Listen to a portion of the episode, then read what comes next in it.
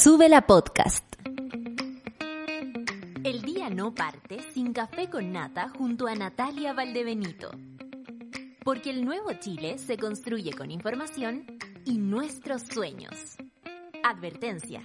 En este lugar nos reímos a pesar de todo. Hola, monada, 9 con 3 minutos y iniciamos esta mañana. Levántense los que no se han levantado, quédense en la cama los que pueden hacerlo, por supuesto. Tómense su cafecito, su tecito matutino, su lechecita, su lechita. Me gusta cuando se dice así. Su lechita calentita o lo que sea, su cortado. Oye, a mí me hace tan mal el cortado, me puede llegar a cortar la vida un cortado. Francamente, me, es como que me, me, me un, puñal en el alma. Me duele el alma con un cortado. Te digo, yo con la leche tengo que con mucho cuidado. No sé si ustedes tienen el mismo rollo, pero en mi caso es así. Bueno, los saludo, les mando besos y abrazos y estoy muy contenta por algunas cosas que están pasando. Primero, enviarle un saludo al Jorge, Jorge Yanedel, de, nuestro, de nuestra querida monada, que conocemos hace mucho tiempo, que se enamoraron en el contexto de obras de teatro, que, que, que, eh, conectaban, por ejemplo, el café con nata, Ciudad Cola en ese momento, en fin. Jorge y el Quique se unieron y el, y el Jorge ha tenido algunos problemas de salud, pero yo sentía en el fondo de mi corazón que esto iba a ir bien y va bien, los exámenes han salido bien, no necesita más tratamiento hasta el momento, esperamos que también los exámenes que se tenga que hacer ahora en el futuro salgan perfectos, pero de todas maneras era lo que yo sentía y me da tanto gusto porque Jorge, estamos conectados y, y, te mando toda la buena energía que te he mandado todo este tiempo, estoy muy contenta por ustedes, espero que ahora estén más tranquilos también, probablemente durmiendo, pero si me escuchan en el podcast quiero decirles que me pongo muy feliz, pero de verdad, genuinamente, porque lo que le pasa a la monada es muy importante para todos nosotros. Y eh, hoy día, ¿qué día es? Hoy día es 4 de agosto, hoy día se me va mi vieja. ¿Y de qué estoy hablando? De Fran Torres que vuelve al, al, al hecho, al hecho de, al hecho de, de, casamiento. Se me casó la amiga, imagínense. 9 con 5 minutos y yo me dirijo a leer, por supuesto, el informe del tiempo. A continuación, de dos rápidos, Charlie. 18 grados en Erika, 18 grados en Iquique, 16 en Antofagasta. Un poquito sale el sol en Antofagasta, siendo que las eh, temperaturas son un poquito más bajas que en el extremo norte. 20 grados en Copiapó y se anuncian lluvias. Ojalá. Ojalá llueva donde llueva, por favor que llueva.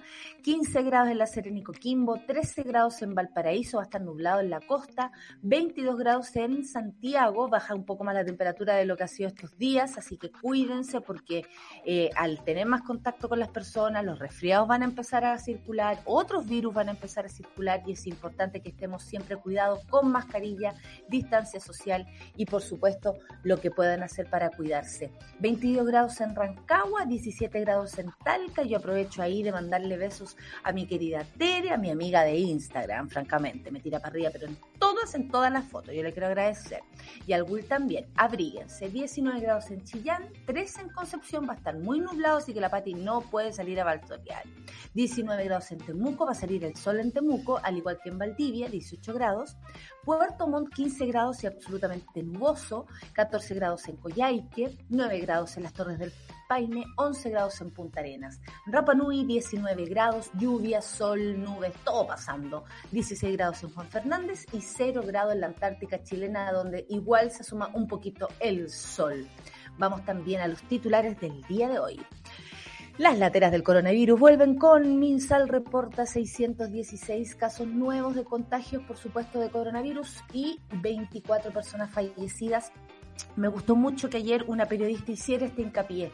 Dijo, es menos la cantidad de fallecidos que tal vez hemos estado dando durante todos los días, pero son 24, en este caso, 24 familias que están de duelo. Y me pareció que, que una periodista lo dijera a la pasada por último es un saludo a quienes lo están pasando mal y lo han pasado mal en todo este, en todo este trance pandémico. La positividad se cifra en 1.93%. Veremos cuánto dura este veranito, porque francamente sabemos que eh, la locura hace que las personas tengan más contacto. Ahora quieren abrir las discotecas y se puede bailar con mascarilla. No te podían andar pelando. Muy rara las nuevas reglas de este mundo pandémico, ¿ah? Qué raro. Minsal entrega reportes sobre efectividad de vacunas Sinovac, Pfizer y AstraZeneca. Mantienen altos niveles para evitar hospitalización, ingresos a UCI y, por supuesto, causas de fallecimiento. Gendarmes, sigamos con otra noticia, protestan por falta de protocolos sanitarios. Se encadenaron en la dirección general. Esto no es menor, porque si los gendarmes están reclamando, imagínense las condiciones en que están los reos y así toda la comunidad penitenciaria. Comunidad penitenciaria, estamos hablando de todas las personas que trabajan en este sistema y eh, hay que ponerle atención. Los derechos humanos de los gendarmes, de los presos, todos tienen que ser absolutamente eh, eh, asegurados, por supuesto, por, por nuestro país. Sigamos. Seremi de Salud de Magallanes inicia sumario sanitario contra discoteca, mira, de la que estaba hablando, en Punta Arenas que abrió en pandemia. Se desataron todos los pingüinos y empezaron a bailar. Se les veía, oye, tan felices bailando hasta el suelo. Mostraron una cabra igual, bien pasada. Yo creo igual ahí tienen que ponerle un poco más de cuidado. O lo hacen con querer ahí a una está, pero dándolo todo. Yo quería ser ella. Un, cinco minutos. Cinco minutos quería ser ella. Bueno, un poco más lejos nos vamos a ir. ¿eh? China volverá a examinar a toda la población de Wuhan. ¿Dónde? Donde empezó la pandemia del coronavirus, por supuesto. Me parece súper bien, porque además eh, desde ahí sale información. Veremos qué información sale de China. Elisa Loncón, nos venimos para Chile otra vez. Soy la presidenta de la convención no de Chile. Las coyunturas políticas que se les corresponden al gobierno. Soy la presidenta de la convención, dijo Elisa Loncón. Ahí tenéis, no de Chile y toda la gente, mejor de Chile. cambiemos, cambiemos, hagamos un cambio. Sigamos, familiares estiman que 806 presos del estallido social podrían calificar al indulto. 806, imagínense cuántas personas están a lo largo del país, ¿eh? porque no solamente por acá. ¿Estoy hablando? A ver, Ah, ya, después vamos a comentar las fiestocas de, la, de, la situación. Oye, qué heavy. No se pongan abusivos, po. Si estamos volviendo al huevo, no tenemos plata, ¿cómo van a cobrar tanto? Me da rabias ahí. Ya. Otra defensora medioambiental amenazada de muerte. Las llamadas misóginas en contra de Marcela Nieto. Vamos a revisar esta noticia, por supuesto, porque además nos interesa la protección de nuestras eh, activistas ambientales y las mujeres en particular a lo largo de toda Latinoamérica han sido las más afectadas, yo diría. Han matado, han perseguido, han eh, hostigado a tal punto de tener que salir de sus propios países, de sus propios territorios que defienden para poder protegerse ellas mismas. Hoy es Marcela Nieto la que está en, este, en esta disyuntiva. Sigamos, mujeres demandan en Corte Interamericana de Derechos Humanos al Estado chileno por no reconocer su matrimonio. Eh, por supuesto, esto tiene que ver con todo el carácter LGBTIQ de nuestro país y me parece fantástico que demanden lo que sea con tal de ser reconocidas en amor y, por supuesto, en igualdad. El Supremo de Israel, en otra noticia, resuelve a favor de los residentes palestinos en Sijijarra y bloquea los desahucios. Aquí nos va a explicar la solcita de que estamos hablando porque siempre nos interesa lo que está pasando a los hermanos y hermanas palestinas, eh, lo que está pasando en, el Oriente, que por supuesto eh, nos afecta desde todo punto de vista, sí o sí. No somos uno, no somos un país, no somos ese tajo en el mapa, somos mucho más que eso. Y Joe Biden le pide la renuncia del gobernador Andrew Cuomo tras acusaciones de acoso sexual y varias, ¿ah? Esto es bastante grave lo que está pasando. Se abrió la olla, otra más. Todos van a caer. 9 con 11 minutos y nos vamos directo a la canción de esta mañana. Bruno Mars, ¡uy, qué mucha esta canción! Y Anderson Park, qué, buen, qué, buena mezcla. ¿eh? Y Silk Sonic con Skate. Es lo que vamos a escuchar a continuación para empezar la mañana. Despierte, mono, despierte, despierte, mono. Ya, ya partimos ya. Café con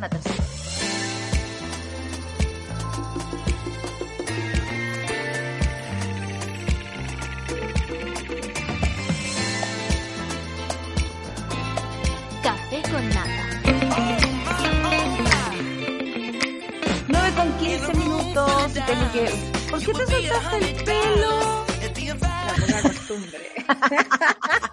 Pero como la gente no nos está viendo, da igual, weón, ponte un churulo aquí en la cabeza. Oye, eh, amiga, donde no había que secarse el pelo para venir a trabajar. Claro, obviamente. Oye, eh, eh, hoy día miércoles tenemos una gran invitada. Estuve revisando la información a propósito de nuestro panel feminista y estoy muy contenta que hablemos de ese tema. Muy contenta, porque además la invitada tiene una visión que es muy académica, pero muy eh, cercana. O sea, cuando uno lee cosas y dice, hoy esto yo no lo habría entendido si agarro un libro. Qué bueno que esta persona me lo explicó. ¿Hay cachado?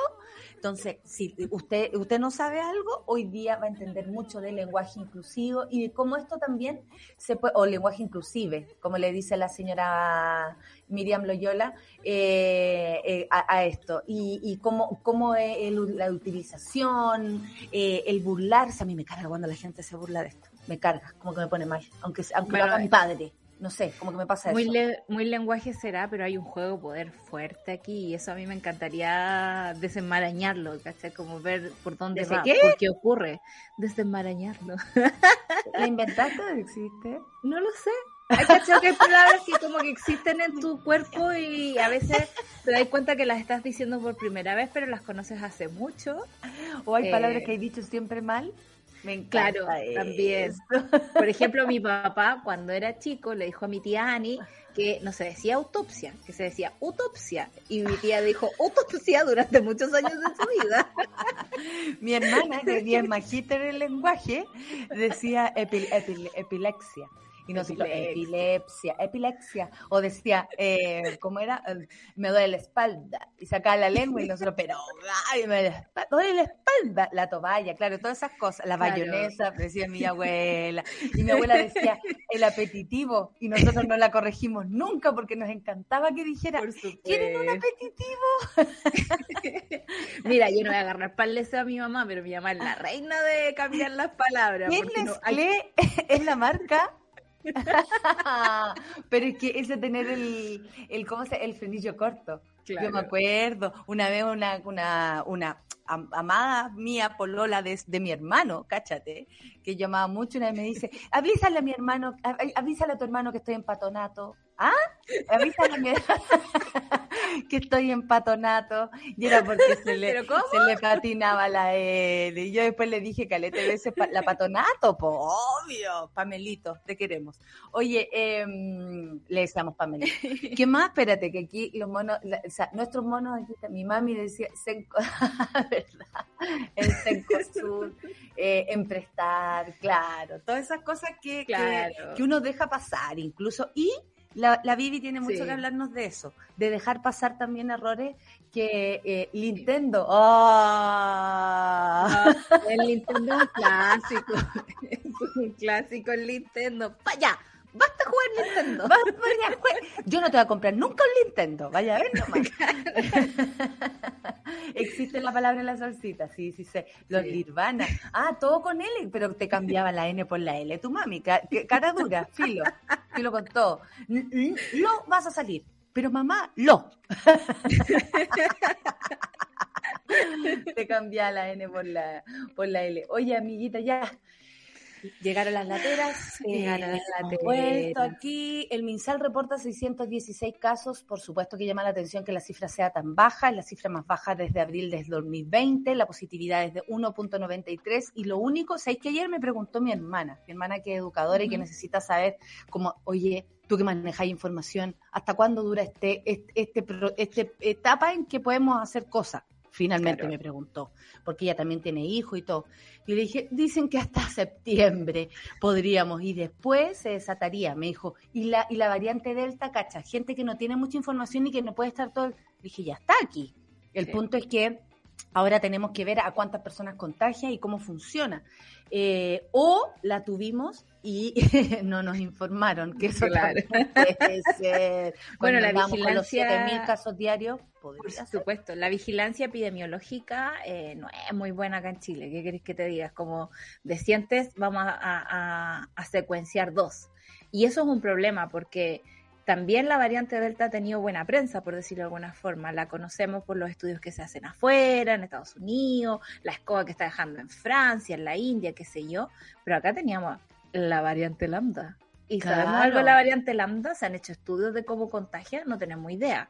Pero precisamente podríamos atribuirle, así como por sentido común, el, brote que tuvimos antes de este descanso, por decirlo de alguna forma, eh, eh, eh, fácilmente, fácilmente. O sea, tuvimos una variante desarrollada en Latinoamérica entre Chile, Perú y Bolivia que, que, permitió que el contagio se disparara a niveles que no habíamos conocido antes. Entonces, falta tanto, falta tanto y eso me da una lata, como que digo, ¿por qué perdón, es que, es que la gente se está acordando de cómo, de cómo dice la gente las palabras. Me encanta este, este nunca, nunca, eh, esto es como decir pico, como que no falla hablar de esto y que dé risa. Dije los tisanos hasta como segundo medio y era pollo rostizado. Y él decía pollo lostizado. Eh, Qué lindo. Yo, decía tiéneme en vez de tenme. y padastros a los padrastros. También. O la tía de una amiga decía homo center en vez de home center. igual me agrada, igual me agrada. Yo voy al Homo Center todo. Al Homo Center, claro. Bueno, prepandemia eh, realidad por ahí. La matrona Clau dice, mi abuelita decía manjar culón.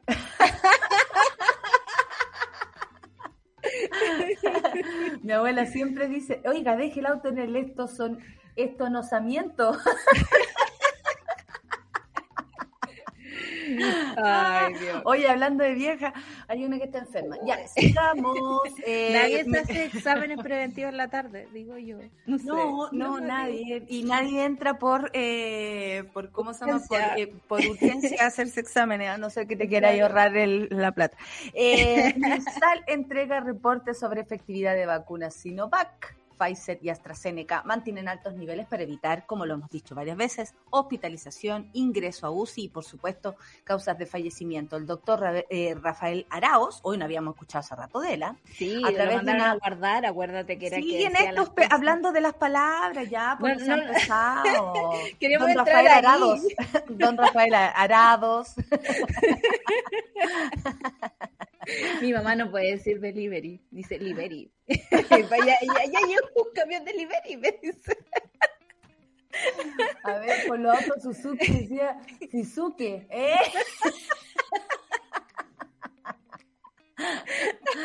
Bueno, y, mi abuela mil veces le ha dicho Francini a mi, a mi amigo Franzani, o sea, ya filo, ya no le dije que no se llamaba así, porque ya, ¿para qué? Ignacio Francini, qué tanta Ya, vamos con el doctor Rafael Arados. a través de una presentación por Zoom fue el encargado de entregar los datos. En general se compararon desenlaces entre las personas inoculadas y las no vacunadas entre el 2 de febrero del 2021 al 7 de julio del presente año. La idea más importante es que se estudió el efecto en, en una con, cohorte. cohorte.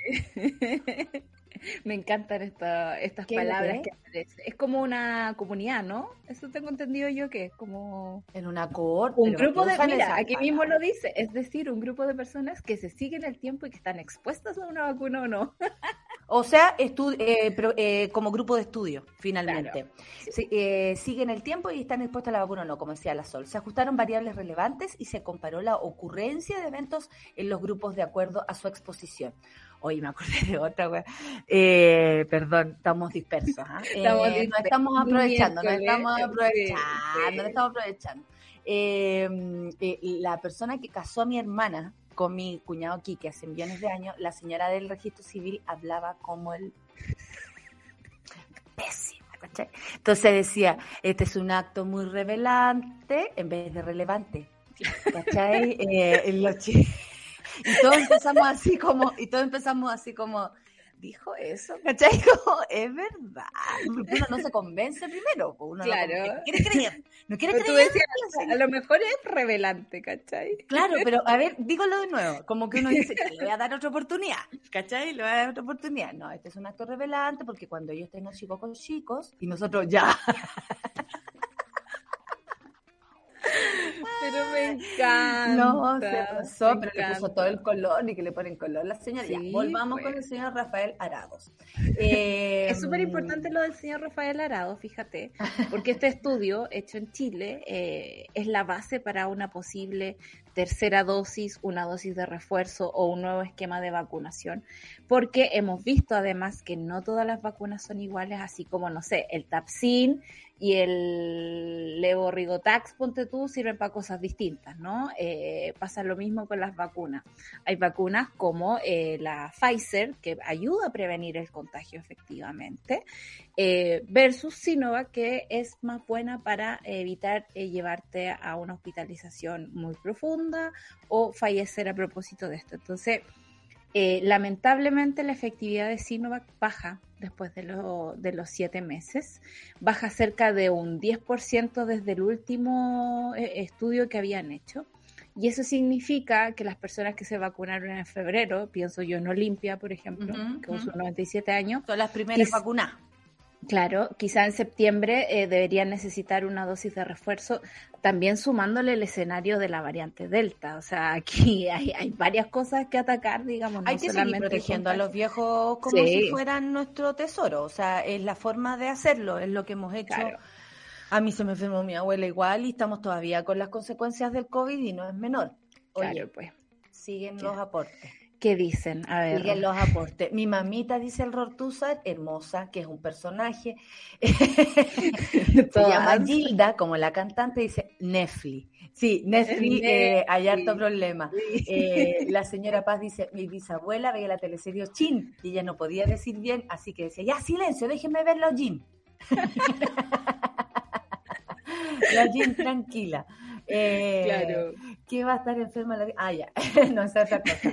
Mi pollo, dice la Mariela, de ser su, su hijo, dice actora en lugar de actriz. Cuando sea más grande lo voy a corregir, dice, que también le gusta escucharlo.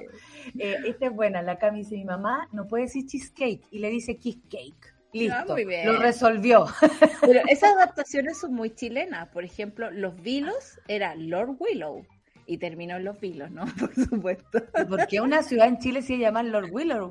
Pero amiga, si aquí llegó mucho colonizador, mucha gente, imagínate tú que la calle está, pero todas las calles pasaba patriarcado, ¿no? Y a colonización. Así que no, no me extrañaría un Lord Willow por ahí. Lord Willow.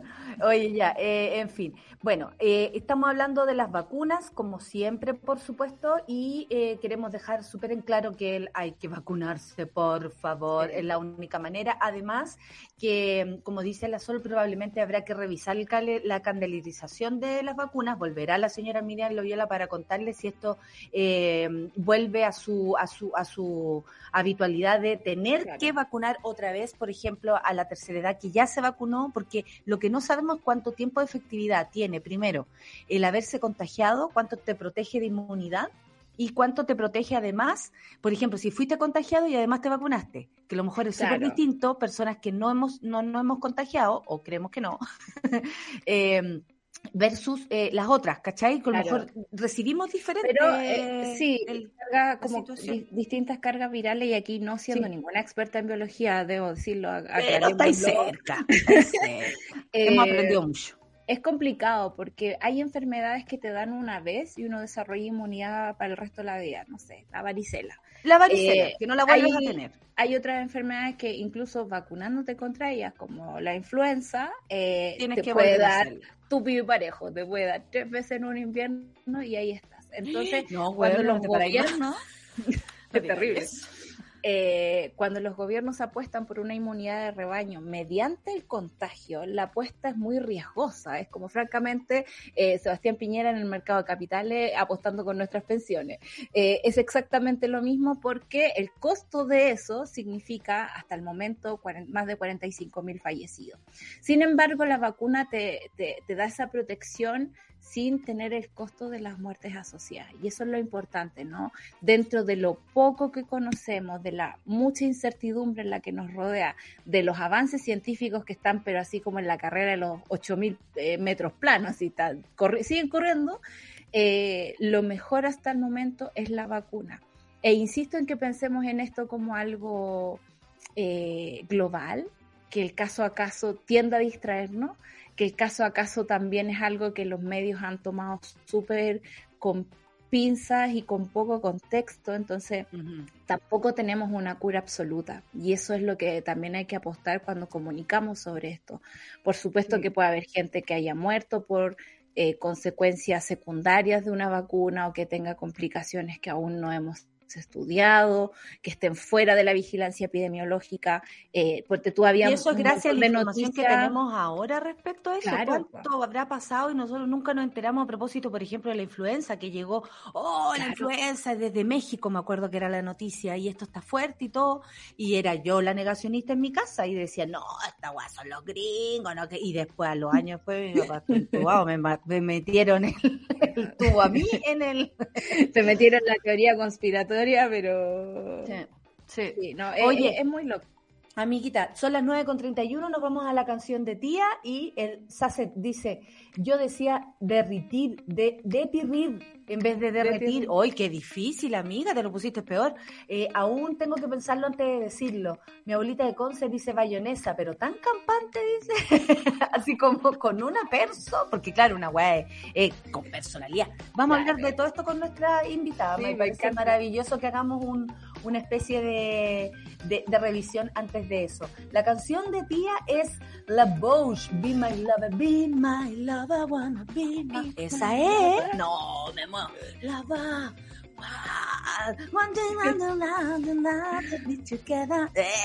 No, nunca me la aprendí, pero las sé tararear porque las tías tarareamos. Vamos con la canción de tía en Café con Nata en la Radio. Por.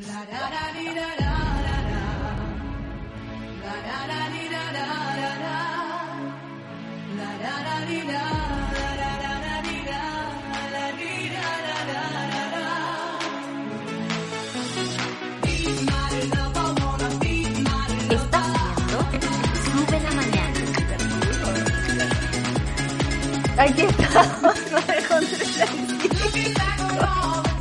en el cubo, en el cubo, en el cubo. Oye, me la mañana dice la Cecilia Beatriz con la canción de Tía, todos se prendieron la delante con la dice la canción de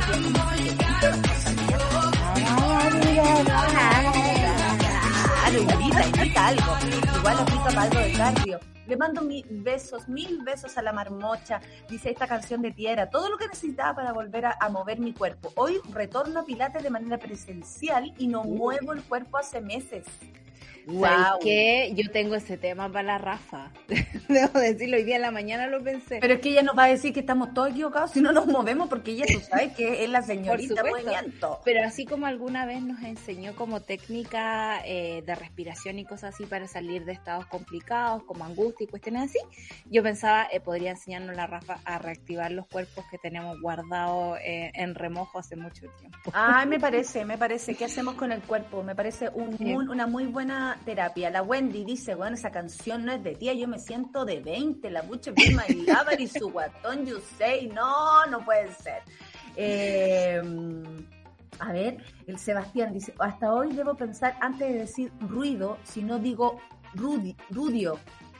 Oh, Eso es cuando la mente va más rápido que la lengua, ¿cachai? Como que termináis la palabra antes de que realmente termine y como lo estáis diciendo. Claro, claro. Claro, mi suegra llamaba a mi papá Ferdinand en vez de Ferdinand, eh, como Fernando en alemán, así se llamaba el caballero, el Sebastián, Sebastián Schneider. Entonces, obviamente, su padre se llamaba Ferdinand. Ferdinand. Ferdinand. Y mi cuñado se reía porque según él soñaba como parque de diversiones. Claro, es como que te llamé Fantasilandia, francamente. Muchos saludos al señor Ferdinand. Eh, en el cubo, viste, hoy la gente escuchó. Ya, son las 9.37, sigamos con las noticias de este país, por supuesto. Eh, Hoy hablando de cubo, lo que pasó en Magallanes, yo lo vi venir, debo decirlo. Porque el fin de semana, especialmente el domingo, mostraron en el noticiario, eh, se abre la primera disco en Magallanes, y así como todo. Era muy y yo dije, la vaca, la misma, la y decía, ¿y por qué no muestran a todos sin mascarilla? Así como que el, el Lolo dice ahí que tienen que usar la mascarilla adentro. Y yo dije, qué, qué cachua, fíjate tú. Claro, pero es que vamos a bailar ya, pongámonos mascarilla, saquémonos. No, no podéis pillar, porque obviamente, ¿qué vaya a andar diciendo? Oye, te, una piscola después de una, claro, de una temporada sin piscola te pega fuerte. Yo un día, me, un día se, ah, el año pasado tuve un pisco y ya quería romper todas las medidas, ¿cachai? Entonces igual hay que tener ojo. El recinto en Punta Arenas abrió sus puertas el sábado a las 19, desde las 19 horas hasta las 23. Hora el horario. Mira, me agrada prometiendo cumplir con todos los protocolos sanitarios y un aforo máximo de 200 personas. Sin embargo, los asistentes no respetaron el uso de mascarillas. Eh, es que era un poco obvio. El Club de Punta Arenas. Oye, también anuncian que hoy día se abre eh, y se va a etapa de preparación, se llama, em, eh, la quinta región. Y esto quiere decir que los, los lugares también de diversión de la quinta región se están preparando. Atención, pagano. Pero ¿cómo le hacemos así como la mascarilla, no olvides las mascarillas? ¿Cachai? Que fome. O como que el DJ tiene que decir así, ahora con sus mascarillas. Una la cuestión, no sé, hacer algo. o hacer evento al aire libre. Yo creo que eso también ayudaría. En Magallanes igual. Arena ahí. de hecho, yo también me, me, llamó la atención el Lolo, dueño de la, de la cosa esta, del Club K eh, estaba como con tres chaquetas. y yo dije, oh, debe ser frío allá. pero, pero nada, yo creo que lamentablemente si queremos empezar a vivir eh, de otra forma con las antiguas eh, panoramas, eh, tenemos que ponernos ingeniosos y aprovechar el aire libre. Si no, los contagios...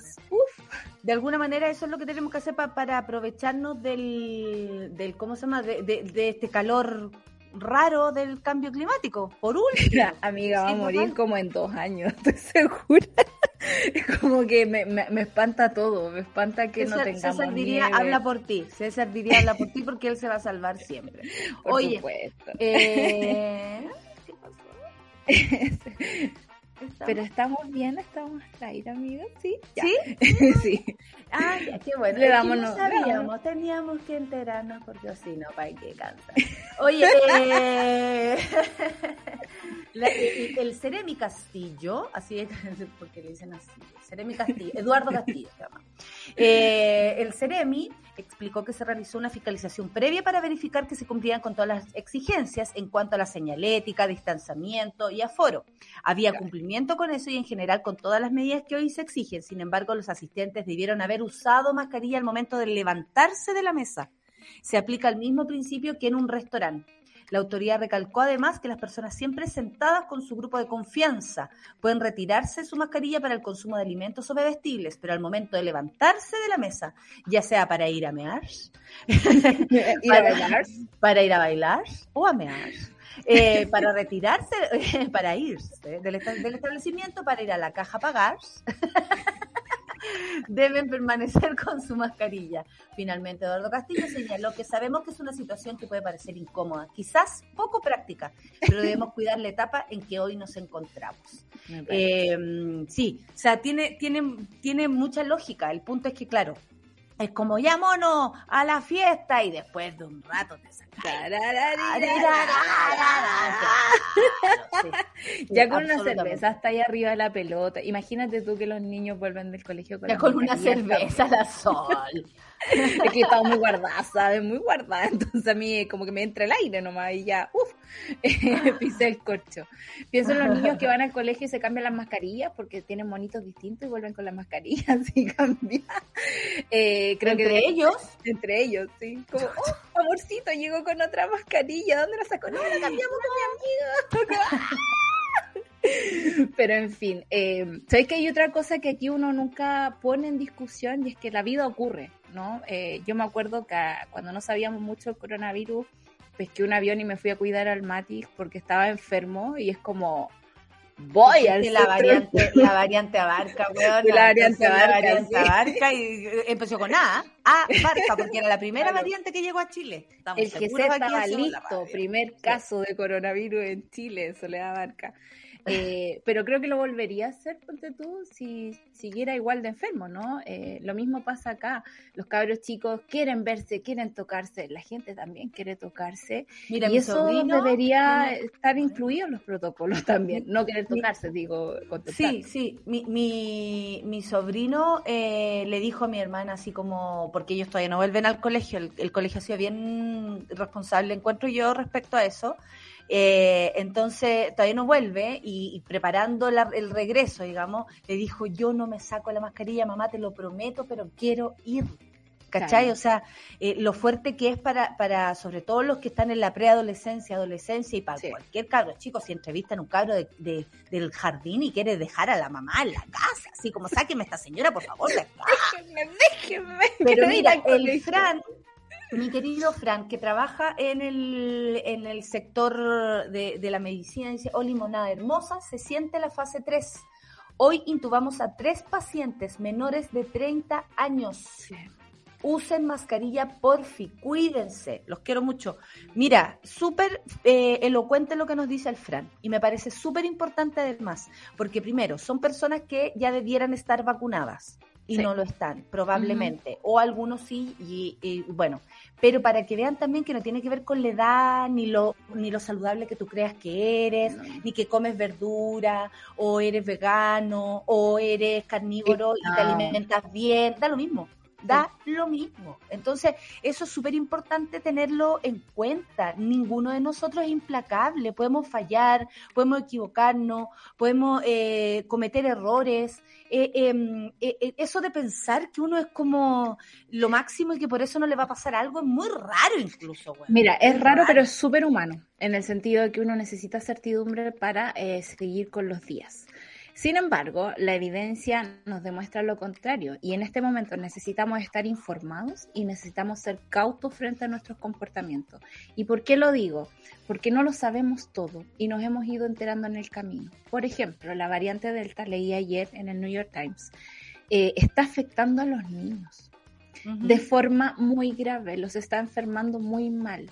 Y acá hemos visto cómo las edades han ido corriendo. Ustedes saben que el virus es muy Ah, lo que nos contó el Fran. Claro. 30 eh, años. 30 años. Teníamos esas noticias. Y tenemos un ministro que sigue insistiendo en que los que más se enferman en este país son la gente de tercera edad. Si bien son el grupo más vulnerable, te diría yo, porque les llega gente a la casa, les traen el bicho, donde se cuidan caleta e igual enferman. Eh, no podemos quedarnos con una información solidificada solo porque nos trae tranquilidad a la mente. Eh, busquemos otro espacio para eso. En este caso estamos, y, es súper agotador como vivir en estado de emergencia todo el rato, tener que enterarse de esto todo el rato, como que de verdad nosotros quisiéramos seguir hablando de palabras entretenidas todas las mañanas eh, y reírnos a full con las canciones de tía. Pero tenemos que estar atentos porque en este momento esto está costando vidas y en eso sí que la pandemia nunca ha sido desigual, ha ido aumentando en muerte, aumentando en contagio, a pesar de que los países vivan como en estas pequeñas lagunas de fases 3, fases 4, que, que sí, sirven para agarrar eh, aire y seguir en este camino, pero eh, nos queda mucho cuidado por delante. Así que sí, y cuando uno compara cómo se han cuidado otros países, uno dice, puta, la estamos cagando, viendo el spoiler en otro, bueno, en fin. Eh, vamos a, noticias de carácter nacional. Me encanta. Eh, Podríamos hacer todo un, noticiario así, hablando como los periodistas. Como los, claro, la presidenta de la convención. La presidenta de la convención, Elisa Loncón, dijo, yo soy la presidenta de la convención, no de Chile las coyunturas políticas que se le corresponden al gobierno, claro, porque se ha dicho mucho que también hay un grupo, el grupo como disidente de, y con todo el, respeto a la disidencia, eh, disidente de, la convención que ha torpedeado más que, y la prensa que no ayuda a ver nada, por supuesto que hace luz de lo que dice Marcela Cubillo, más no del trabajo que se está haciendo, la gente en la convención sí está trabajando, dele con que hay muchas personas, ay, estamos gastando plata, estamos gastando plata, este país ha gastado plata en huevá, y eh, esto es realmente importante y lo merece. Bueno, el lunes... Em, el lunes constituyente de Vamos por Chile concretaron la intención de llevar a la mesa liderada por Elisa Loncón y Jaime Balsa a la Comisión de Ética.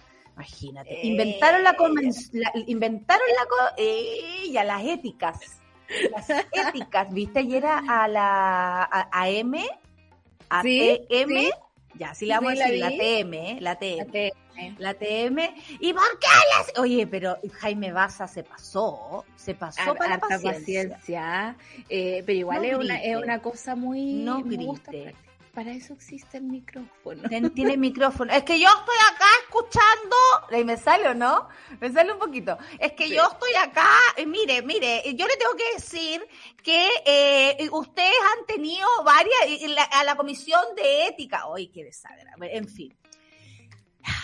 Argumentaron que la directiva ha contribuido a defraudar las esperanzas que la ciudadanía ha puesto sobre nuestros hombros. En ese contexto, la presidenta de la convención dio un breve punto de prensa en el que llamó a la ciudadanía a apoyar el proceso constituyente con comprensión y entendimiento, los nuevos paradigmas. Quien no lo haga, hay literatura. Me encanta Me porque encanta no hay que mandar a leer, pero me gusta cuando esta los manda a leer. Descolonízate, descolonízate. Y llegó con seis libros eh, de mi parroquia total. Me encantó, así como con sus cositos de libros así. Decía, y bueno, eh, este libro que yo tengo aquí, ay, es para esto y, y deberían leer esto otro. Y me pareció lejos lo más tierno eh, que, que he visto en, en las... eh, Entre tierno y, y- y concreto. Sí, súper Porque si concreto. usted quiere aprender y dejar de hablar huevas, lea. Claro. Infórmese. Abra y su también corazón. Y también actúe eh, esta gente de vamos por Chile Chile vamos yo ay, me confundo Ya, Chile que fuimos, ya está. Chile fuimos, fue, eh. Chile fue. Eh, eh, Chileyera. pretende llevar a Elisa Loncón y a Jaime Baza a la comisión de ética pero eh, no les cuesta nada faltar y no ir a la sesión de audiencias públicas que están haciendo en la convención entonces hay un un descriterio, una desproporción y lamentablemente todo esto impulsado por eh, los medios que tenemos oligopólicos que atienden a un solo interés, ¿no? Y es torpedear la, la convención, cuando el trabajo de, se está haciendo. Hoy día escuchaba a Elisa Loncón en la mañana en la cooperativa, la estaban entrevistando, a propósito de todos estos temas que se han puesto, ¿no? Tiene usted que eh, pronunciarse sobre la violencia en la Araucanía y yo decía, loco, la han torpedeado toda la vida. Los cabros chicos viven con un protocolo a- ante el hecho de que tienen a los pacos encima todo el día eh, y le estáis pidiendo a ella y no al presidente, que también en mi insomnio ayer pensaba, ¿dónde está Sebastián Piñera? Hace tiempo que no lo veo, no sé. ¿Dónde está Carla Rubilar? ¿Dónde ¿Dónde está Sebastián Rubilar? Piñera? ¿Dónde está Cecilia Pérez? ¿Dónde Están los Juegos? Olímpicos y no están, no No. existen. No, No están, no existen y me parece que eso es No una es que queramos que estrategia- aparezcan, ¿ah? No es que queramos que aparezcan porque uno dice, ¿dónde está Carla Rubilar? Y hoy día aparece Carla Rubilar. Bueno, no, entonces no es que no, no, no, no estamos llamando, un, no hacemos un llamado a Carla Rubilar que aparezca. pero llama la atención que no existan y, y que estén lanzando a Belolio, a Osa, a los Leones en el fondo y a poner Al estos ministro temas del que no Interior, tienen que pesa menos. Que... más que, uf, mira, si el triunvirato de Osa, Delgado y, y Belolio me parecen como los zorrones de la moneda y son terribles. No, jefe, nosotros hacemos esto, nosotros No se preocupe, no se no, no se preocupe. claro, Vamos, no vamos. se preocupe, no vamos Oye, perro, con todo, con, Con todo, todo, perro, con, con todo, todo. perro. Y le pedimos al amigo que de la productora que ponga la- los computadores en la convención Claro, y estamos, ¿cuánto? ¿no? Dale nomás. dale nomás. Sí, Dos computadores, ¿y cuántos son? Dan lo mismo. Puta, ¿y Claro. por qué- ¿y quieren comer? ¿Quieren tomar café? No, porque creen, trabajen, que trabajen. Claro, que trabajen. así se siente. Ah, Eh, Bueno. es muy lamentable. ¿Quiénes hicieron, eh, ¿Quiénes hicieron este requerimiento? Caterín Montealegre, el distrito 26, Arturo Zúñiga, imagínate que esta persona ya llegado a este lugar del distrito 9, Luciano Silva del distrito 20. Solicitan a la instancia que se pronuncie respecto a los hechos que a nuestro parecer atenta con los objetivos que nos hemos propuesto y dificultan el rol institucional que deben ejercer los miembros de la mesa directiva. Los tres representantes apuntan que la comisión adopte un pronunciamiento respecto a las preocupantes declaraciones emitidas durante las últimas semanas tanto por Loncón como de Baza, entre ellas la calificación por parte de la presidenta como un sector de privilegio. Oye, que les molesta que le digan la verdad, si es verdad, po. Sí. ¿De Yo qué les están recuerdo el audio de, de la primera dama, ¿no? Este- que querían quitar los privilegios, ¿cómo olvidarlo? Claro, exactamente. Claro. O sea, son tan Hay que compartir, hay que compartir. Incluso culturalmente, ¿no? Es como, es como están pataleando como gato a espalda, como diría mi tata, francamente. Y, calificar, ya, eh, el sector de privilegio, quienes votaron por el rechazo en el plebiscito. Sí, esos son un sector privilegiado que no quiere cambiar una constitución que solo le servía a ellos. ¿De qué están hablando? Es como hablar sobre la verdad de lo que son. Bueno, debemos valorar, ¿qué dijo Lisa Loncón? Dijo, debemos valorar los discursos que estamos instalando. Por eso considero importante explicar que necesitamos instalar nuevos paradigmas para comprender el trabajo de la convención, para instalar la constitución. Eso dijo eh, la, eh, la presidenta de la convención. Se debe salir de la idea trillada de la izquierda a la derecha del centro. Esto eh, lo dijo también añadió antes de mostrar libros como de autores como de Jimena Dávila y Humberto Maturana que invitan a la reflexión y valoración del mensaje centrado en el amor y el valor del ser humano y la naturaleza, así como Franz Fanon, que trabaja mucho el tema de la colonización y analiza los sistemas coloniales que oprimieron a los pueblos afrodescendientes. Y Nelson Mandela dijo, quien dice que no hay eh, liberación mientras no se libere al colonizador y el colonizado. Ahí, Lema, ahí tenéis Zúñiga, ahí tenéis Así, así, ta, ta, ta. Chile hiera. Oye, y dijo después, no soy la presidenta, yo soy la presidenta de la convención, no de Chile. Tengo un tiempo acotado de un año para cumplir el mandato del pueblo, de escribir la nueva constitución. Entonces, todas las coyunturas políticas que se den, no las, no las podemos responder porque en realidad le corresponde al gobierno responder sobre todo los temas de violencia. En ese contexto, llamo al pueblo de Chile apoyar el proceso constituyente con comprensión y entendimiento de un nuevo paradigma. Eso tiene mucha razón. Y quien no lo haga, hay literatura. Me encantó. A leer y a leer. A leer y a leer a leer ya la, la amo, la amo. Me encanta, me encanta que se ponga también el discurso de este, de esta, de, este nuevo sentir común, ¿no? De este nuevo paradigma. Me parece que le da justo en el, en el blanco cuando están tratando de torpedear el trabajo de la convención con las lógicas antiguas que, ya no nos sirven. Es como cuando vimos el, el debate de, de, Narváez, Proboste y Maldonado. y Maldonado. O sea, francamente un Chile que ya no les alcanza. Eh, el Chile cambió y necesitamos nueva literatura, nuevas personas, nuevas ideas e inclusión por sobre todas las cosas. Y nuevas formas de, de hablar y nuevas formas de comunicarnos. Este es un nuevo paradigma absolutamente. Que hay una convención de personas que por igual, más allá de los privilegios y no privilegios que hayan tenido, estén en una mesa conversando el futuro de nuestro país y redactando la nueva Carta Magna que va a borrar la de Pinochet, eh, un saludo al hospital militar, eh, que va a borrar la, ¿cachai? Es súper importante y cambia todo, todo como se había hecho en este país, que los poderosos llegan a los lugares de poder por, por nada, porque sí, porque por donde naciste, por tu origen, por quién eres. Esto es absolutamente distinto. La tía Pikachu no llegó ahí por, por cómo se... Y le, disculpen que le diga así, pero es la forma más fácil de, reconocerla. Eh, llegó ahí porque la gente la quiso poner ahí. Y así, cara dura, eso es. Y el señor Zúñiga, nos guste o no nos guste, el Urrutia, perdón, llegó ahí porque la gente también lo eligió y Zúñiga también llegó ahí porque la gente lo eligió, en fin. O sea, es el, el, el, la voluntad del pueblo que se expresa en una mesa diversa donde se tienen que enfrentar y la cagó que ese grupo privilegiado, que no les gusta que le digan grupo privilegiado, que votó por el rechazo y está metido en el cambio de la constitución precisamente para torpedearla, que sabíamos que iba a ser así, está insistiendo ahora que la mesa tiene que eh, manifestarse sobre todo, o sea, ¿quién está haciendo perder el tiempo? Ellos mismos, pues.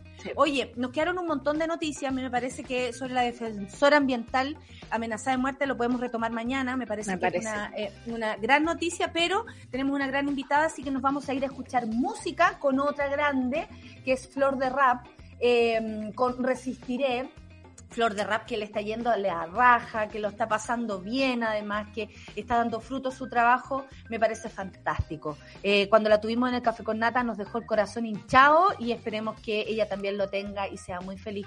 Oye, eh, y luego volvemos con nuestra invitada. Así es. Ya la hemos anunciado porque tiene que ver con el lenguaje, la verdadera Bibi. Así se llama. Eso no me eh, porque eh, hay otras, pero ella es la verdadera. Es la verdadera. Sí. Vamos con Flor de Rap y Resistiré para entrar de lleno a nuestro panel feminista con Corporación Humana, por supuesto, aquí en el Café con Nata de Suela.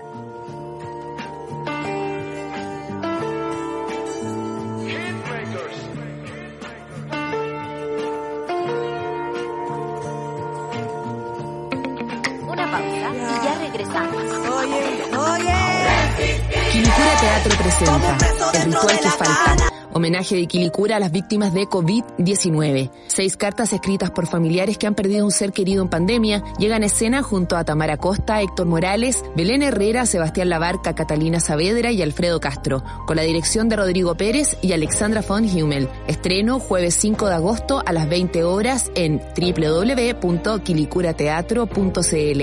Invitan Municipalidad de Quilicura y su Corporación Cultural. Más información en corpoquilicura.cl. En Súbela, las mujeres nos tomamos la mañana para comentar lo que nos gusta, nos despierta y nos conmueve. Para conectarnos, informarnos y reírnos. Todas, todos y todes.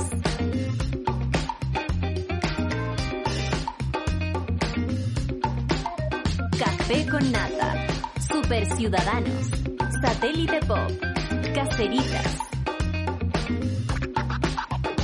Acompáñanos de lunes a viernes desde las 9 a.m. en Sube la Mañana.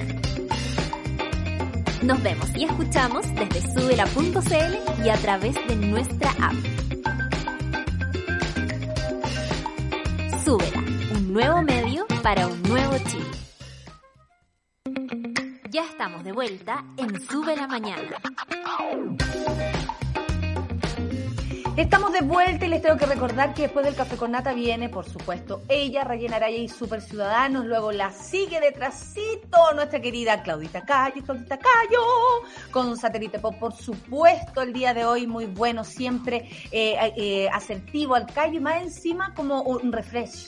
Es como fresh, fresh, tan fresh que tú hablo en inglés. Oye, eh, eso para Satélite Pop. Y Caceritas a las 12 con mi, con mi queridísima Isidora Ursúa. A las 3, la 2.10 con Nicolás Montenegro y Fernandita Toledo. Y a las 16.30 el amor según la muerte. ¿Con quién? Por supuesto con los hermanos Gutiérrez. Y Quilicura Teatro presenta El Ritual que Falta. Homenaje de Quilicura a las víctimas del COVID-19.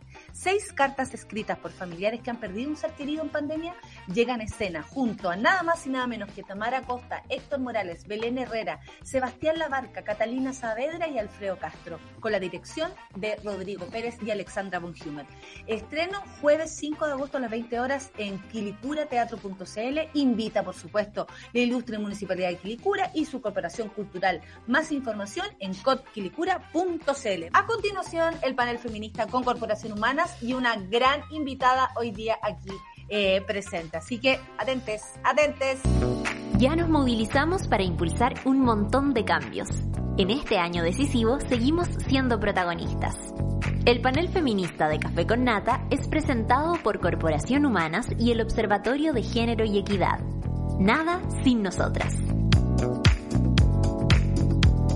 Lo que no se nombra no existe. Si no la nombramos es como si no estuviera. Con ustedes, Viviana Ávila.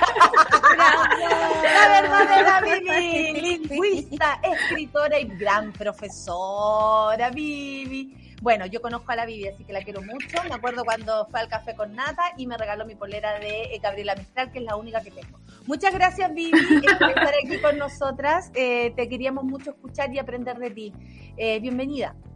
Gracias, muchas gracias.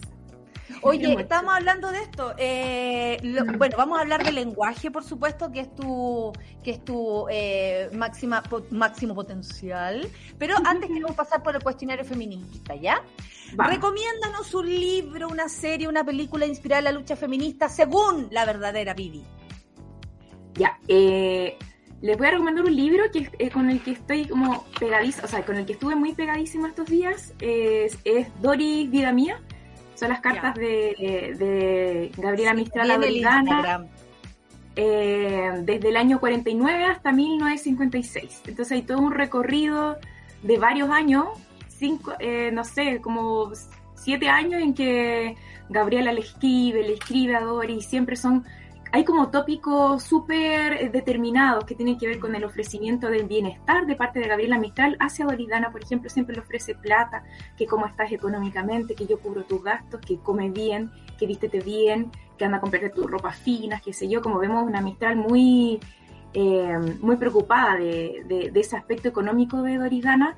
Hay otro aspecto que tiene que ver como, por ejemplo, con su identidad latinoamericana respecto de la identidad eh, más occidentalizada o más de la élite que tenía Doris. Entonces hay ahí una, una especie como de desequilibrio un poco. Entonces conocemos otra arista de la Mistral, que es como su arista personal, cómo era ella respecto de este amor que tenía. Además tenía un apego muy grande a, a Doris. Doris al parecer no siempre respondía como Gabriela quería que respondiese.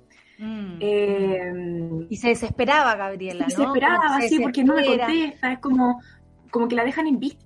La dejaba harto en claro. y, como, y como que tiene ese aspecto medio posesivo, Gabriela, eh, que también llama la atención, no? Yo, yo quiero que tú busques más ahí y que nos expliques a través de tu Instagram. Sí. Me encanta esa lectura que hace a propósito de cómo llama a Doris. Te leí todo eso. Sí, sí, sí, sí. Sí, y también ella hace como, eh, yo he estado muy abrumado, ¿cierto? Como que hace ese intercambio de voz entre que de repente soy una voz femenina, después ya soy una voz masculina. Entonces ahí también está súper interesante ese tema. Yo por eso recomiendo muchísimo este libro. Lo terminé como que me dieron así que ganas de llorar porque, eh, por ejemplo, Gabriela Mistral odiaba a Nueva York porque odia el frío. Ella sí súper latinoamericana en ese sentido. Amaba todos los lugares donde hubiese sol y calor. Entonces Nueva York ella no lo quería porque era como muy ciudad, hacía mucho calor, había como de toda esa gente que a ella no le gustaba y se muere en Nueva York. No. Entonces como... Ah. Claro que sí. Y además... Capricornio, Capricornio, lo entendí todo. El lucho. Ya Vivi, sigamos. ¿A qué mujer hay que ponerle atención según tú por lo que está haciendo, por su trabajo, por lo que hizo? Eh, no sé, según tú. Sí. Eh, Carmen Berenguer. Carmen Berenguer, autora chilena, ella formó parte del colectivo Las Yeguas del Apocalipsis junto a Pedro Lemedel y, Fernando Casas, ¿cierto? Eh, incluso la llaman una tercera yegua, pero ella después se mm. desprendió de eso porque mm. dijo, ya, esto es como disidencia, yo soy una mujer heterosexual, no tengo nada que hacer acá. Ella ha escrito una, una buena cantidad de libros, una buena cantidad de poesía y prosa, todavía sigue muy activa y tiene 79 años. Eh, yo tomo un taller con ella todos los viernes en el que nos quedamos desde las 8 hasta la 1 de la mañana a veces, hasta las 12 de la noche. Eh, y es como una, es una verdadera maestra ella para, para nosotros y las personas. Ahí la conocí en el año nuevo del 2019, ese que hicimos en la Plaza de la Dignidad, porque yo ah, por ahí. Sí, la conocí, por ahí. Sí, y, fue maravilloso. Qué bueno que la recordaste. Sí, la, encuentro que es una, una mujer que tiene una trayectoria tan grande, una mujer que ha sido tan valiente, que se ha atrevido tanto eh, y ha estado toda la vida dándole, dándole, dándole a la lucha y, no para. Y siempre en el under, además, como que eso, también habla muy bien de ella. Sí, sí. Muy, apegada a sus valores, muy apegada a sus principios y además una mujer súper talentosa, entonces eh, eh, es como ¿qué más se le pide? Una explosión, claro. Sí, sí, una verdadera maestra. Eso. Eh, Vivi, regálanos una frase tuya, porque también puede ser, ¿ah? o una cita feminista que hayas encontrado en algún lugar y que quieras compartir con nosotras. Ya, hay una, una cita que a mí me gusta mucho, que encontré en un libro que se llama Gramática Femenina, que señala en, la parte, en una parte del libro la igualdad no se formula, se ejerce. Entonces, como dejémonos de formular en la teoría que la igualdad, que la equidad, que la sororidad y todo eso, sino que ejerzámosla. Ejerzámosla a través de la palabra, a través de la enseñanza, a través de todas las cosas o todos los campos de acción donde nosotros nos podamos desenvolver. Por eso me gusta, como que llama más a la acción que, quedarse ahí en la práctica, que publicando cosas porque sí, eh, pero que en realidad son cosas que quedan en la biblioteca y que no llegan a ninguna parte. Así que por eso me gusta mucho esa, esa frase de ese libro que no tengo. vamos a hacer el libro para, la Biblia. Eh, terminamos así el cuestionario feminista para darle paso a las preguntas, porque tenemos un montón de preguntas, así que las vamos a hacer muy rápido, como si estuviéramos en por dos. Así es. Y el, el, medio pase gol. que nos tiró con esa frase, eh, precisamente porque estamos aquí para hablar del lenguaje inclusivo. Y por qué es tan importante en estos tiempos, ¿no? Eh, nosotras mismas nos hemos visto en el ejercicio de ejercerlo eh, de cambiar nuestra forma de hablar y es un ejercicio que involucra no solo eh, un, asunto cognitivo, ¿no? Como un mm. pensamiento para generar una voz que sale por aquí, sino que también pasa por el cuerpo. A mí me llama la atención que la voz pasa por acá, digamos, entonces ese pensamiento eh, se hace realidad. Eh, ¿De qué hablamos cuando hablamos del lenguaje inclusivo y por qué es importante ampliarnos, digamos, a nuevas categorías, a nuevas formas de llamarnos, sobre todo en estos tiempos? Sé que puede sonar como súper obvio para la parroquia, pero nos gusta eh, aquí volver a los básicos y partir siempre la conversación desde ahí. Sí, es muy importante. Bueno, ahora el Claro, el lenguaje inclusivo, claro, este lenguaje como que incluye, incluiría como a las disidencias y a la población que por lo general históricamente ha sido oprimida, ¿cierto? Hay una relación entre, entre opresores y subyugados y ahora estos subyugados han querido mostrar como, o, hemos querido mostrar, porque también hemos sido parte de eso, sobre todo las mujeres también, eh, una nueva forma de manifestarnos en el lenguaje. El lenguaje es súper importante porque bueno, ha sido definido de varias formas, es una cuestión de un fenómeno muy complejo, ¿cierto? Eh, puede ser tanto una facultad del ser humano, ¿cierto? Eh, hay teorías eh, generativistas que señalan que es una facultad que tenemos como que tuviésemos un órgano mental predispuesto para aprender en, la lengua, una lengua en un contexto determinado. Por ejemplo, si nosotros hubiésemos nacido en Rusia y éramos niñas, chicos, empezábamos a a entender, a descifrar el código según lo que hablaban nuestro, nuestro alrededor y ¡pum! aprendíamos el ruso como lengua nativa, ¿no? Como primera lengua. Y eso nos pasó a nosotros acá en Chile como con nuestro español. Entonces se dice que hay una especie de predisposición y un periodo de latencia de adquisición de esta lengua, porque eh, estamos adquiriéndolo alrededor desde los dos años hasta los 12, por ahí que vamos desarrollando, ¿se acuerdan? Los niños a veces dicen, está rompido, están ahí adquiriendo la lengua, están desarrollando, qué sé yo. Por otra parte, también puede ser considerado como una manera de aprendizaje. aprendemos a través del lenguaje, aprendemos, ¿cierto? Como que eh, eh, eh palpamos el mundo exacto a través del lenguaje. Pero es una de las maneras de aprendizaje que tenemos porque también está un aprendizaje que es de tipo sensorial, ¿cierto? Yo sé que no voy a acercar mi mano a la estufa porque me puedo quemar, por ejemplo, o yo sé que si estiro el brazo voy a alcanzar tal cosa sin estar mirando porque tengo un conocimiento sobre el espacio que, estoy ocupando, etcétera. Eh, entonces, claro, es una de tantas formas de, aproximarse al conocimiento y por otra parte también puede ser considerado como una manera de comportarse. Hay un comportamiento lingüístico que, que, nosotros vamos desempeñando a lo largo del día. Nosotros nos despertamos el lenguaje, ¿cierto? Como que despertamos y empezamos, oye, y empieza como, uff, este, esta, esta cosa automática que uno tiene de pensarse el día, de pensarse los planes que, tenemos. Entonces, eh, de acuerdo con esta última noción, si el lenguaje es una manera de comportarse y, nosotros nos comportamos a través de un lenguaje no binario, o sea, estamos hablando con un lenguaje no binario, también nos estamos comportando por defecto de una manera menos binaria, por así decirlo. Mm. Eh, entonces, por eso es que es muy importante que vamos, vayamos como desarticulando eh, todas estas maneras tradicionales, ¿cierto?, del comportamiento, quién ha dictado lo que es bueno, quién ha dictado lo que es malo, de dónde vienen estas reglas. Claro que evidentemente nosotros conocemos que hay maneras buenas o acertadas de comunicarse.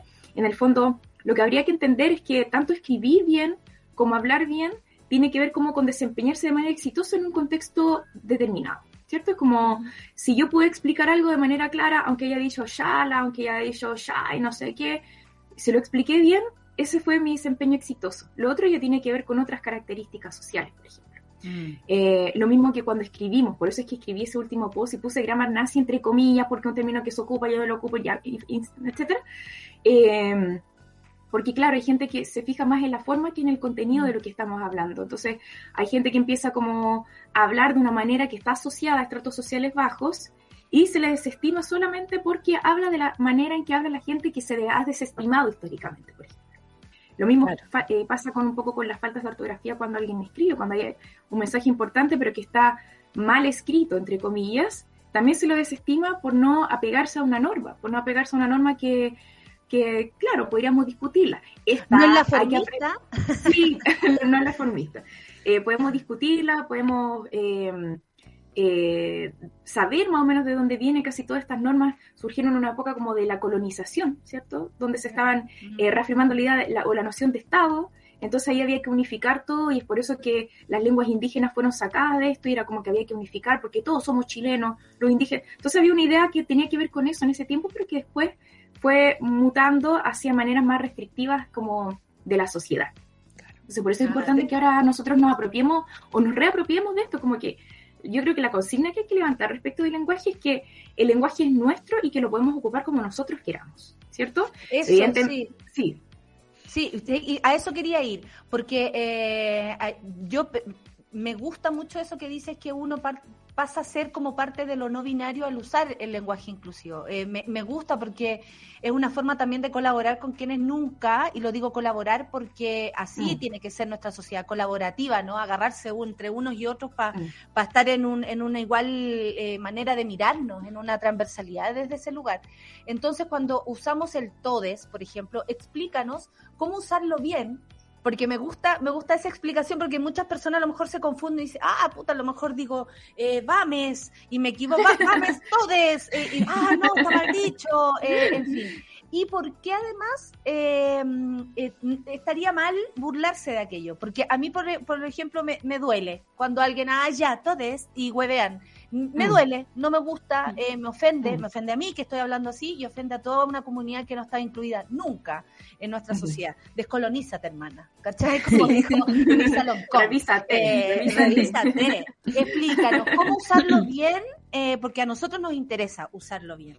Sí, claro, el, ahí nos vamos a poner como normativos con algo, pero bueno, la, la idea es que se, se, emplee con todas aquellas categorías binarias por ejemplo, eh, que tienden, por ejemplo, la vocal A, por lo general, la flexión de la A final tiene, por lo general, un género gramatical femenino y la O un género gramatical masculino, ¿cierto? La niña, el niño. Y se hace toda la articulación entre el, artículo determinante y el sustantivo, ¿cierto? Eh, y en este caso, claro, para, emplear el lenguaje inclusivo sería le niñe, ¿cierto? Para, para, emplearlo bien. Eh, pero, por ejemplo, hay palabras que tienen, que tienen una, un género gramatical que no requiere de hacer este desdoblamiento ya además con la E. Por ejemplo, la palabra persona, y es una palabra como, entre comillas, inclusiva, porque si yo digo persona, es como persona, un ser humano. Claro. Eh, entonces no, necesito decir persone. O periodista, por ejemplo, periodista. Claro, la o el periodista, le periodista podría ser. Eh, entonces, ahí hay que tener mucho ojo con eso para no abusar de la E cuando no corresponde. Entonces, hay que tener cuidado. Generalmente, si yo pudiese dar como una, regla general, tiene que ver con ese desdoblamiento de la A y de la O asociado a lo, a lo femenino y a lo masculino respectivamente, y no con otras cosas. Y tampoco con los objetos, porque se supone que eh, el lenguaje no binario se emplea para para aludir a las, a las personas, porque las personas somos capaces de percibir las injusticias, no así los objetos. Entonces ya al MS le sigue obviamente que, que no. Yo ni, ni siquiera sé si con los animales, porque son macho y hembra. Ahora, es una cuestión muy humanizante decirle como mm. le perre, no sé si los perros no están ahí con... Los queremos y todo, pero... ¿Y cuál sería eh, la diferencia, por ejemplo, entre algo no binario y algo neutro, ¿no? Porque también de repente, como en este afán de, eh, de estar pisando como cascaritas de huevo, eh, como que apelamos a la neutralidad como si fuese algo absolutamente bueno. Y lo pienso de la siguiente forma pienso en la RAE, ¿no? Y en esta dificultad que tiene para aceptar los cambios de un lenguaje que a mí me parece, una opinión muy personal, está vivo y revolucionado todo el rato a medida que interactúa, digamos, como instrumento de, los seres humanos. una acotación, Sol. La Vivi en sus publicaciones de Instagram lo dice. ¿Cómo ha cambiado, por ejemplo, cómo habla tu abuelo a cómo hablas tú? ¿Cómo habla una persona que vive en un lugar o en otro, en el norte o en el sur? O sea, todas las variantes del lenguaje eh, hacen, de, te dan la razón, es, es móvil. Claro, es mm. móvil y eh, tendemos, digamos, a apelar a la RAE como un proceso de certificación de cómo se usan las cosas y nos da lata que vayan tan lentos, pero también por otra parte entendemos que aquí no solo se juega una visión del lenguaje, una inclusión de las personas, sino que también hay mucho poder asociado. ¿Por qué molesta tanto eh, que mm. queramos cambiar, que queramos incluir en vez de excluir? Eh, ¿Cómo juegan todas esas variantes en el uso del lenguaje y las personas? Sé que es como bien amplia la pregunta, perdón, pero... no, estaba armándola para responderla, por favor. Ya, primero lo, lo, de lo neutro, ¿cierto? Que la lengua española es bien complicada en ese sentido. Como para hacer la concordancia gramática, por ejemplo, yo que enseño escritura, constantemente estoy corrigiendo concordancia con hablantes nativos de español hasta yo misma a veces me equivoco y digo... ¿Cómo concordancia, Vivi? La concordancia gramatical tiene que ver con la correspondencia del género gramatical con el número gramatical o con los tiempos verbales. Por ejemplo, vamos a decir ah, los niños juegan a la pelota. Y no vamos a decir las niños juegan a la pelota. Ahí hay muchas inconcordancias. Eso pasa mucho en Twitter, que se me va la sí.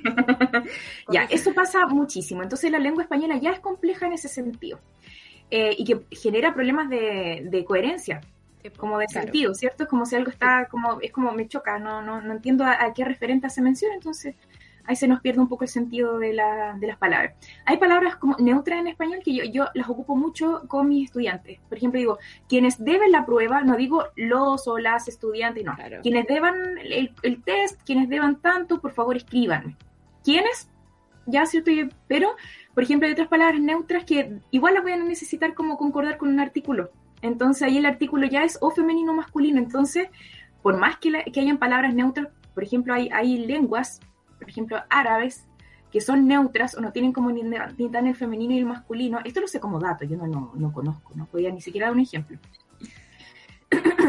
Pero son sociedades súper eh, machistas en el fondo. Entonces tampoco es como un ejercicio complejo de un avance social interesante que, que, va como asociado con un montón de otros factores.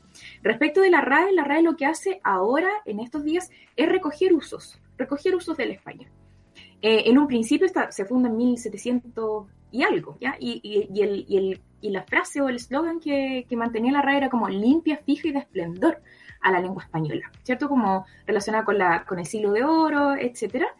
Eh, sin embargo, hoy en día la RAE recoge usos. Entonces, la RAE empieza a ver como, mira, está escrito todo eso en este medio oficial, dice todo es acá, dice todo acá, ya lo vamos a recoger y vamos, ay, yo choqué con la plata. Eh, lo vamos a recoger y vamos a eh, meterlo, vamos a decir que esto es un uso eh, que, está siendo como común. Sin embargo, eso todavía no ha pasado. Yo creo que falta quizás ocuparlo un poquito más. ahora, si por ejemplo se ocupase en los medios de comunicación y en todas las plataformas y la RAE aún así tendiese como a no incluirlo, ahí sí que hay una cuestión que ya podríamos como comenzar a sospechar. Yo creo que todavía falta un poquito para que la RAE pudiese admitir este uso. Lo que pasa es que este uso eh, no es como solamente meramente léxico, ¿cierto? Sino que también es gramatical. Tiene que ver con la morfología del lenguaje, como con su estructura. Eh, porque yo tendría que decir, todas las niñas están dispuestas a... Entonces, es, esa concordancia es difícil porque no nos va a salir natural, porque nosotros ya no lo aprendimos de esa manera. A lo mejor ahora las niñas eh, les sale más natural, porque también esta es una visión súper adultocentrista. Eh, la gente joven lo está ocupando muchísimo. Em, entonces, eso. Eh, porque en un sentido como morfológico de la lengua es difícil hacerlo, o sea, implica un ejercicio como mental y, y, consciente. Y, cognitivo también, Vivi, como de mm. entender que hay otras realidades, porque yo al decir las, los, les, eh, de alguna manera igual hago consciente que existe algo más que hombre, mujer y todo lo que se le... ¿Cachayo, no? Como que igual es como... Absolutamente. es, una, es como que me convenzo de aquello. Oye, te íbamos a preguntar a propósito de la convención. Eh, llama mucho la atención que Jaime Baza de pronto diga nosotras o hable en femenino, de, hecho ha tenido con mm. fiebre uterina, eh, básicamente a la mitad del país, eh, a propósito de eso, porque uno dice, ¿cómo tan desconstruido? Me excité. Ya. Em, primero, ¿qué te parece? ¿Cómo se propone desde el lenguaje eso? Y a ti, eh, como lingüista y como tú, como un aporte para esta sociedad y para nuestras vidas, Vivi, te lo digo en serio, ha sido una mm. maravilla escucharte esta mañana, te escucharía horas. Eh, ya notaría, Me apunto a la clase. No puedo estar así como tomando nota porque estoy aquí en, el programa, pero ¿cómo ves tú el, el, futuro respecto a esto? El futuro de una convención, o sea, de una constitución escrita, no sé si el lenguaje inclusivo, porque nuestro país va más lento que nada, pero esto, como que aparezca Jaime Baza hablando de este modo en una convención constitucional y al mismo tiempo el futuro respecto a esta situación según tú, porque tú estás diciendo los niños, las niñas están hablando de otras maneras, incluyen a las personas sin ningún pudor. De hecho, en sus propias vidas, ay, no sé qué, qué eres, hetero. Yo he escuchado hablar a, mi, a mis sobrinos de eso y lo hablan de una manera muy libre. Entonces, por eso digo que tiene que haber un convencimiento real en tu cabeza, en tu sentir, para hablar de este modo. y también quizá quiero agregar eh, una visión de futuro, porque la constitución que se va a escribir no va a ser solo para nosotros, va a ser para estas generaciones que ya son más inclusivas que nosotras. Entonces, eh, ¿cómo, ¿cómo, tiramos ese, e, esa caña, no? para que siga el trabajo ahí. Sí. Sí, está es bonito ese rollo, a mí me gusta mucho y Jaime Vaz, así que, que una figura. Jaime Vaz, así y Jaime Vaz. Eh, claro, ese uso es un uso es un uso político, es un uso político absolutamente. Ah. Cuando decimos todo esto también hay un uso político. Yo cuando me atrevo a decirlo en clases también sé que estoy como, claro, alguien podría decir, ah, esta profesora no sabe nada. Solamente porque dije todo esto porque hay una, una, preconcepción de que las personas que dicen todo son de una manera, ¿cierto? Hay una estigmatización ah, respecto de ese uso del lenguaje también. Eh, claro, y Jaime Baza, claro, decir todas es una, una, un posicionamiento político interesante. Vanguardia, claro. Vanguardia total, vanguardia total. Y Elisa Loncón hablando en lenguaje no binario, ¿cierto? Diciendo todos, diciéndoles niñas y haciendo ese discurso tan hermoso que hizo en la, en la inauguración de la Convención Constitucional.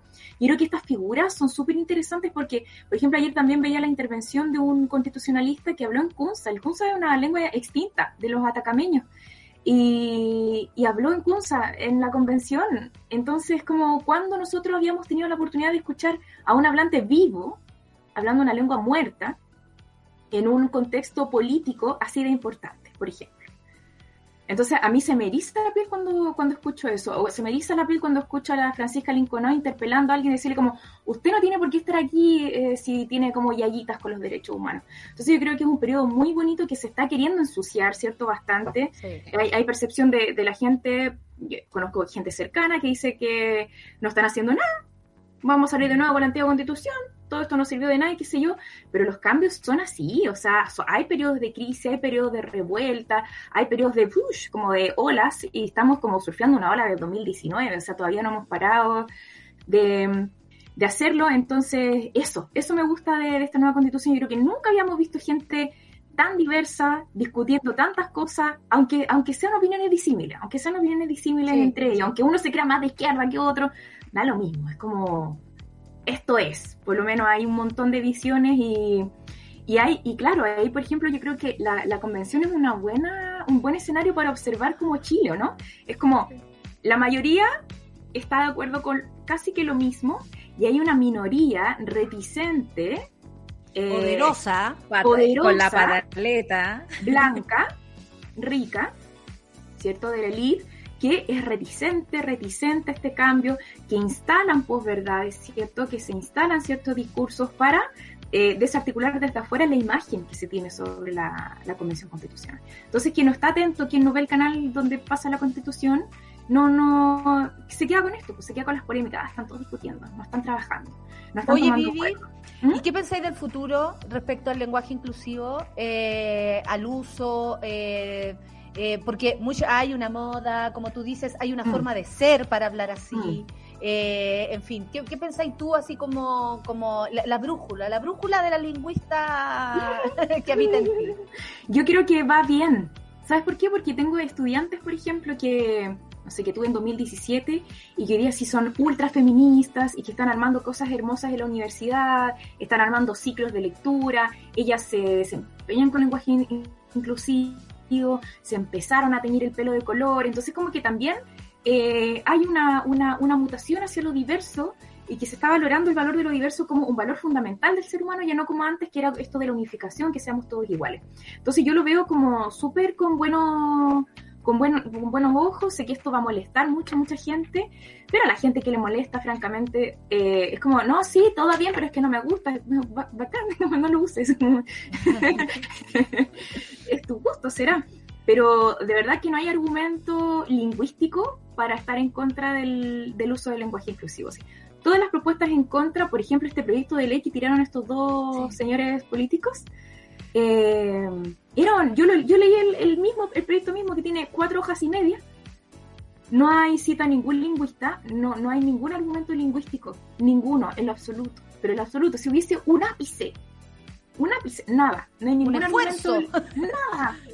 es prejuicio ningún argumento lingüístico eh, solamente se atiende a que en Francia se quería hacer, y en Francia es como chiquitito, es otra lengua, como es francés, como no podemos eh, relacionar con el español. Mm. Luego dice en Bolivia también se está haciendo esto. Es como, felicitaciones, ¿cuáles son los argumentos también? Ninguno. O sea, son argucias, ¿cierto? Es lo que parece argumento, lo que parece un fundamento. Son argucias. No hay ningún argumento de fondo, ni mucho menos un argumento lingüístico. Todas son percepciones extralingüísticas que tienden a su ridiculización. Por ejemplo, cuando dicen, ah, le mece, le sigue, le colonia. No, pues no vamos a hablar así. Eh, porque los objetos no perciben la injusticia. Es como, eh, y por otra parte es como la lengua castellana es tan hermosa, como que se va a desarmar, es como no se va a desarmar, esto es una propuesta y si quieres la usas y si quieres no, no es una obligación. Por favor, antes se escribía fermosura. Sí, eh, sí. ¡Qué fermosura! Decía el, Quijote, ¿no? Eh, de hecho, en el, en, como en el siglo VIII, 8, eh, hay una, una el Appendix Provi, que es como un apéndice que se puso un, libro que era prescriptivo, que señalaba usos. Eso es prescribir, ¿cierto? Señalar usos buenos, usos malos.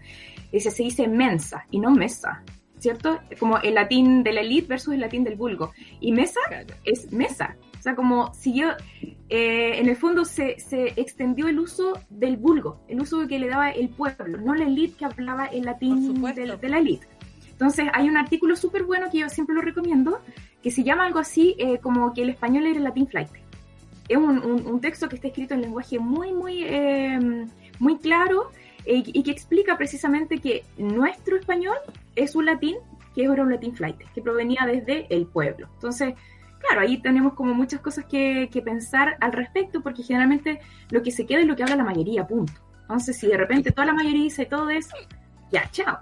Estamos aplaudiendo slow clap para nuestra profesora de lingüística. Estamos tan felices mesa, además de mesa, escucharla. Mesa que más aplauda. Mesa que más aplauda para la Vivi. Oh, ya que habló de la, puso ese ejemplo. Vivi, te pasaste, queremos escucharte más. Queremos saber también si vas a hacer, eh, bueno, la verdadera Vivi es tu Instagram, eh, para que la gente lo siga también, quienes no te conocen y te conocen hoy. Muchas personas agradeciendo este espacio.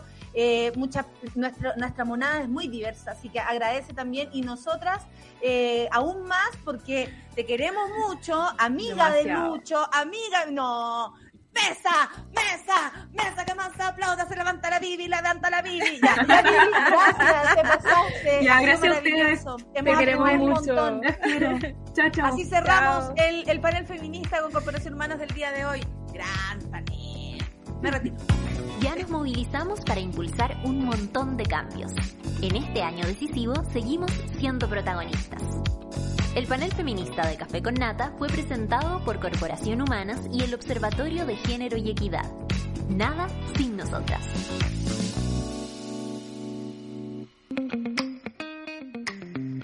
Oye, qué maravilla.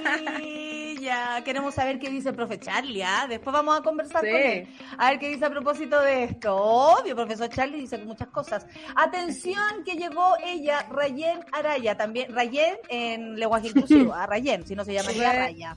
Obvio, eh, toda la razón. Toda la razón. Me encantó. Me encantó. Anotando. ¿Cómo está, querida amiga? Yo pensé que iba a decir que también digo muchas cosas. Eh, feliz con esta entrevista, pues yo pensaba en cosas que, que tienen que ver con lo que decía la Biblia al final, sobre el que se ocupa o no se ocupa, dependiendo también de qué se esté hablando, y que los objetos no mm. perciben las eh, realidades de injusticia como las personas, y por eso es importante nombrarlo así, en, en cómo también aplica para, para sentidos vinculados a la justicia, donde al final lo que se impone es la primacía de la realidad, que es un, un elemento súper relevante de mirar en los procesos judiciales y que está súper vinculado a eso, que la realidad da lo mismo finalmente el, todas las versiones que se quieran hacer, hay una realidad que es la que se impone y en el lenguaje pasa lo mismo. Así que me encantó la entrevista hoy día, se pasaron. Todas las voces, todas. ¿Qué viene hoy día para el Super Ciudadano? Super Ciudadano. Karaoke, ah, te imaginas, no, hoy día... ¡Eh, mesa! Hoy día... ¡Mesa! ¡Mesa que más aplauda! Hoy día en la mensa de Super Ciudadanos vamos a conversar eh, en este ciclo de conversaciones que estamos haciendo junto a la gente de la FES, la Fundación Friedrich Ebert, sobre economía y medio ambiente. Hoy día vamos a conversar con una de las vueltas que se derivan desde ahí, en un modelo de desarrollo que tiene que cambiar por la exigencia planetaria. Ayer hablábamos acerca de eso, lo que está pasando en términos medioambientales exige un cambio en nuestro modelo de desarrollo, en consecuencia en nuestro modelo económico, pero eso también va a acarrear cambios en los sistemas de trabajo y probablemente nuevos desafíos también para la justicia. De eso vamos a conversar hoy día para que se queden conectados a estas reflexiones de los miércoles en Super Ciudadanos. Perfecto, mi querida Rayen, no se escucha el taladro, amiga, no te preocupes. Oye, eh, nos vamos nosotros, ¿se Acá va? ¿Se va? No, no, no, no. ¿Dónde está el taladro? A mí, a mí tampoco me Miren, ¿lo quieren escuchar? Miren, miren, ahora. Ah, Ah, sí, ahí, ahí sí. Pero parece una moto. impresora. Sí, Sí. Voy a ir a pelear. Sí. parece motosol, es verdad. Voy a pelear. Listo, vaya a hablar ahí, vaya a hablar ahí. Oiga, eh, nos vamos, el Café con Nata se va, gran panel feminista del día de hoy, agradecemos a nuestra invitada, por supuesto, gran panel, gran programa, gracias Luis, gracias Charlie, gracias Clau, gracias Solcita, por supuesto, y se va mi querido, ¡Oh, mi niño, mi niño! ¿cómo está mi niño? ¡Ay, mi niño! Ya, se acaba el café con nata y nos vamos directo al Super Ciudadano. Oye, ¿por qué nos tapan las dos la cara? Otro, otro, no quiero ver, no quiero ver. Ya, chao, me voy. Café con nata se despide. Nos vamos.